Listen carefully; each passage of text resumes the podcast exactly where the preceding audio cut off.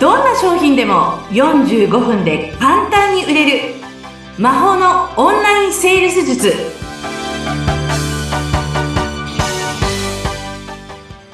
こんにちは。セールスコンサルタントの高見先生です。よろしくお願いします。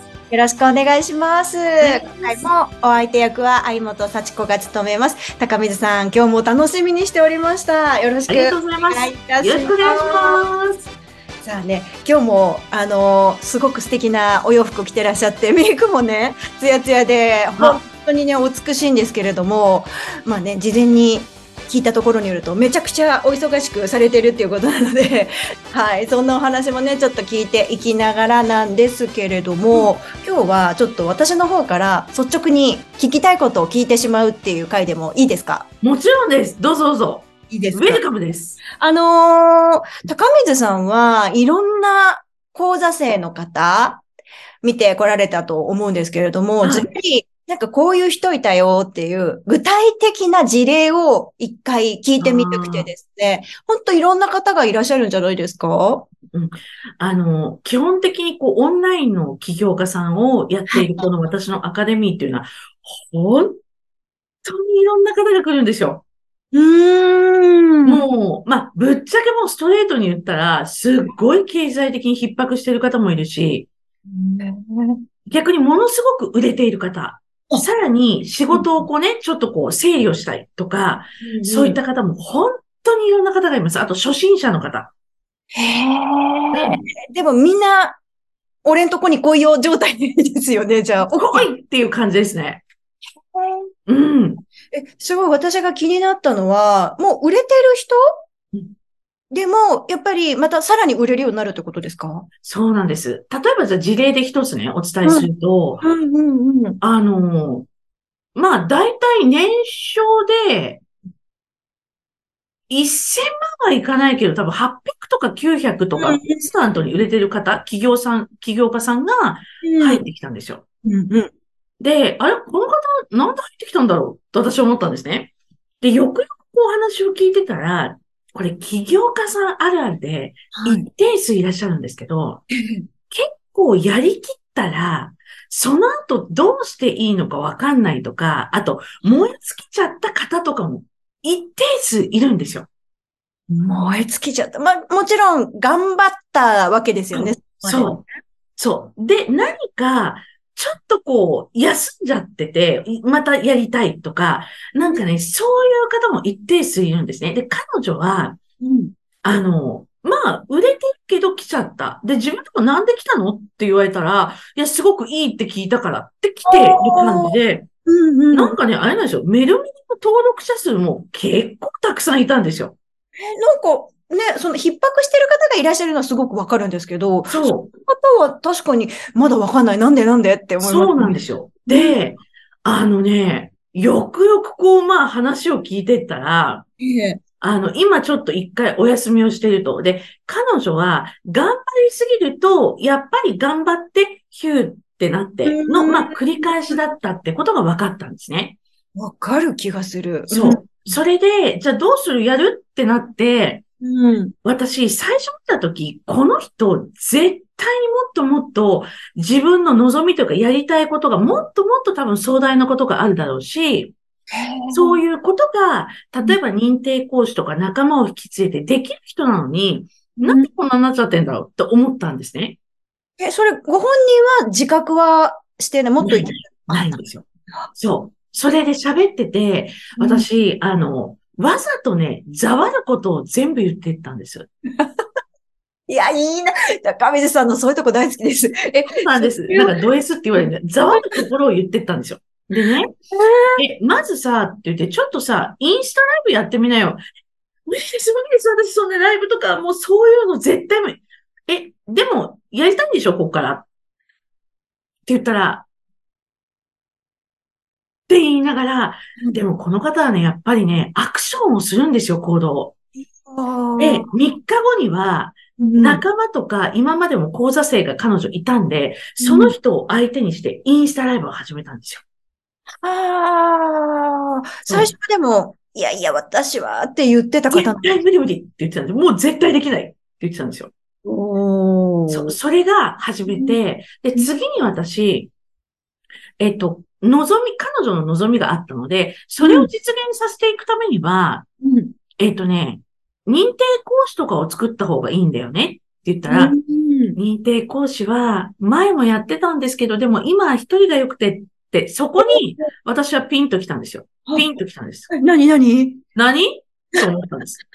大きくしていきたいのに何？って思ったんですよ。あそれで、うん、なんだろうと思いながら、ちょっと掘り下げていったんですよね。そしたら、彼女は言えない病だったんですよ。言えない、病気じゃないですけど、あの、これね、結構いるんですよ。相本さん。言えない病？人に言えないの。注意とか叱ることができないんですよ。その認定講師がね、できたはいいけれども、気を使っちゃいすぎて、めんどくさいってなっちゃったのかな？で、やっぱり規模を大きくしていきたい時っていうのは、うん自分一人じゃできないんですよ。だから、やっぱり仲間を集ってやるんですよね。うん。で、その人たちっていうのは、最初からできる人なんて来ないんですよ。教育をしていくっていうことが必要になるんですよ。教育。そう。確かに。ですから、それまでは自分の講座生だけを教えてればいいのが、その自分の講座を組織化していくってなると、それ、教育する人を指導する。まあ、教育をする人を教育するってことですよね。うんそれが始まるんですよ。で、そこで一定数いるのが、嫌われたらどうしよう。だから私言えないっていう人なんですよ。これは、あの、上司部下の関係でも普通にありますよね。ありますね。アパレルの時もよくありました。え。なんせだって、あやこさん私も言えなかったんですから、20代の頃。本当ですか？本当に？今、鬼のように全員言いますけど、もう、鬼髪の毛落とすぐらい言いますけど、あの、20代の頃とか言えなかったですよ。ほら。じゃあ、高水さんもやっぱりこう、あ、嫌われちゃうかなとか、ちょっとかわいそうかなとか、まあそういうこう、ブレーキがかかってたのか私はどっちかっていうと、まあ、結局嫌われることにつながるんだと思うんですけど、な。えっと、私がわーっと言って、プイってされたらどうしようと思ったんですよ。ああいらっしゃいますよね、そういう方もね。何それみたいに、すね投げてプイッとされたら、私怖いって思ってたんです。なるほど。そう。今怖いとか全くないんですけど、あの頃はそうだったんですよ。何があったんですか？その方向転換の瞬いや、間。これはね、もう多分性質なんでしょうね。で、やっぱりこう20代の頃から40代の派遣の方とかを下に置かれることが多かったんで言わなきゃいけない。でも、キャリアがある人に言えなきゃいけないじゃんって思うじゃないですか。言えなかったんです、ずっと。でも、ある時、うんそういう自分を嫌いになりそうになってることに気がついたんですよ。ああ、今聞いてる皆さんもうんうんって言ってる気がする。で、そこでそれを人のせいにしてたり、上司がこんな人入れるからとか言っていることに気がつき始めたんですよ。素晴らしいですで、ね。そこで、うんもう、もう覚悟しましたよね。やっぱりどっかこう自分で変えなきゃみたいな腹をくくったってことそうです。で、私は教えてくれる人がいなかったんで、うんやっぱり自分で気づいて変えていくしかなかったんですよね、環境的に。開拓したんですね、そう高木さんが。それで、うんえっとね、ある日、もうね、体当たりしかないんですよ。もう体当たりしか。怖い、聞いてるだけで。それで、朝、ストックフォローをしてたはい部下にうん、前々からもやっとすることがあったんですけど、言えなかったんです。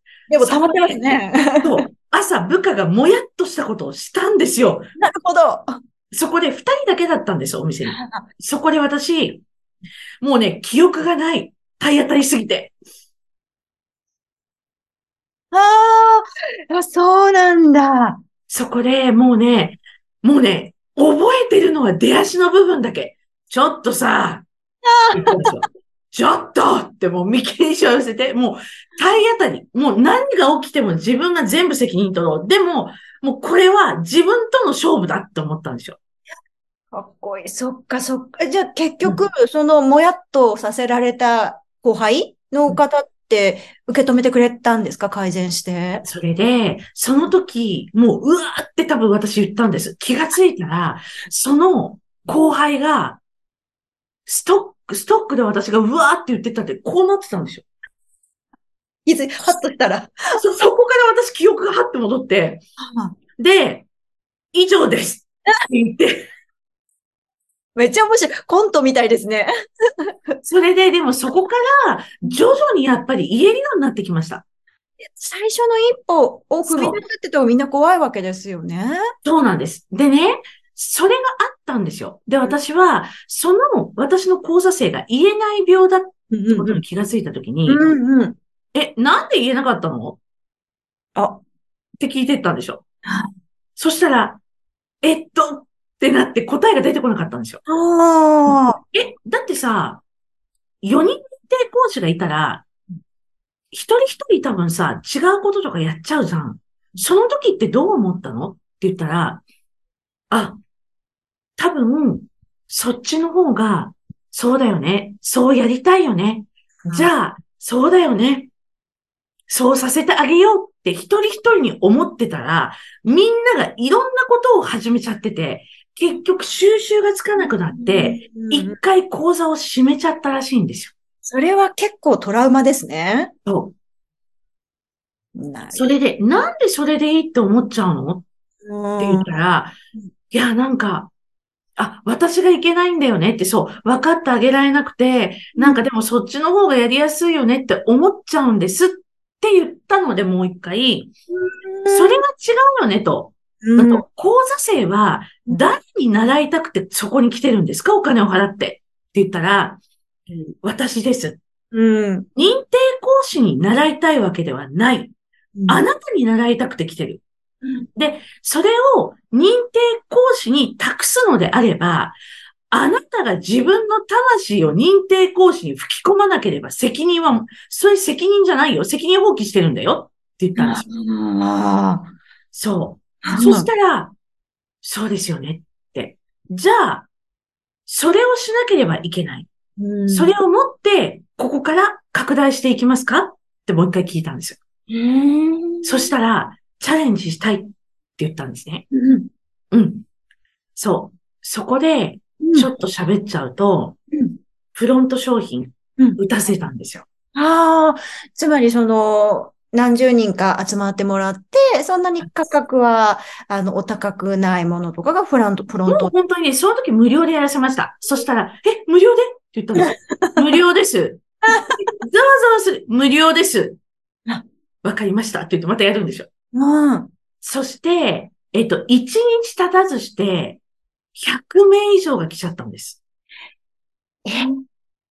今までやってなかったのもったいないっていうぐらいすごいですね。そこで、出た。セールス下手っぴだったんですよ。ものすごいセールス下手っぴだったんです。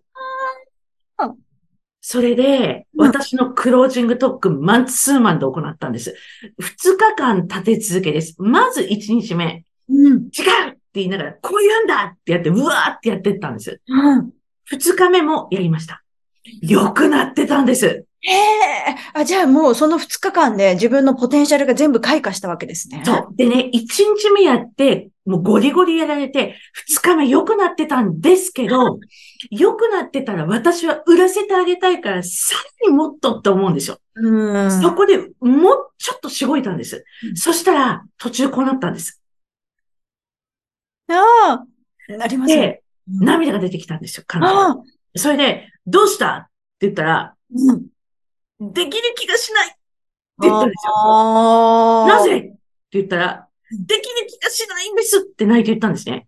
ここまで、あなたが今日ね、どれだけできるようになってきたかって言って、そしたら、彼女が一言私に言ってくれたんです。これ私の学びになりました。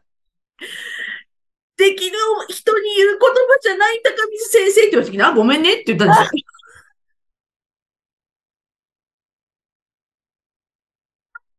それは学びになったんですね。ごめんね。最高にできてきてる。だからやろうぜ。って言ったら、わかりましたって言って、うん。結局、結末を言うと、その子、旦那さんが、いや、そんなことやったって絶対売れないよって言ってたらしいんですよ。まさかの一番のね、身内が、あら。それが、そこからセールスに入って、2週間で、はい、1200万。えに、2週間？はい。すごいな。ぁそれでもその時には、旦那さんとお子さん二人総出でうん、パッケージをみんなでやって、よかったねーって言って、で、彼女にはね、教育の仕方とかもね、たくさんレクチャーをして、そう、今もね、売れ続ける起業家さんですね。嬉しいなと思ってます。すごい。いや、なんか壮大な、あの、ドキュメンタリーで撮っときたいですね。カメラ回しながらね。そう、それぐらいのドラマ。いや、だから、ちゃんと愛のある、まあ聞いててもっと愛がある、こう、指導というか、その人をちゃんと向き合って見てらっしゃるなっていうのが私の感想ですね。そうですね。やっぱり、向き合わなければ、一緒に走るってやっぱ向き合うことですよね。なるほど。教える側が。それが初心者だろうができる人だろうが、講師として受けたからには、何かやるときはドーンと私目の前に座ります。うーん。で、来いって思いますね。本当本当に濃いって感じなんだろうなっていうのが想像つきましたよ。でも短期間でやっぱり結果を出してもらうっていうのは、ある程度お互いね、あの、そういうところが必要になりますよね。私もしっかり言わなきゃいけない。でも、ね、優しくすることだってできますよ。うー。うんん。でも、それはやっぱりもう明うん日、ね、いわゆる戦いに行く子に、うんそんな優しい言葉かけて何になるかと思いますよね。うん。いやー、すごくこう、そのね、具体例を聞くと、あこういう感じでやってらっしゃるんだなっていうのもすごく垣間見る。このシリーズ何回か引っ張っちゃっていいですか？いや、もう山ほどいるのぜひ言ってください。もうね、まだまだね追われててすぐ引っ越さないといけないみたいな人とかもいますから。もういっぱいいます。ちょっとそのシリーズ、次回に持ち越しということで、もうあっという間にお時間来てしあ、まう。そうですか。じゃあまた次回に。はい、また聞かせてください。はい。いや、高水さん、今回も面白いお話聞かせていただきました。ありがとうございましたあり。がとうございました。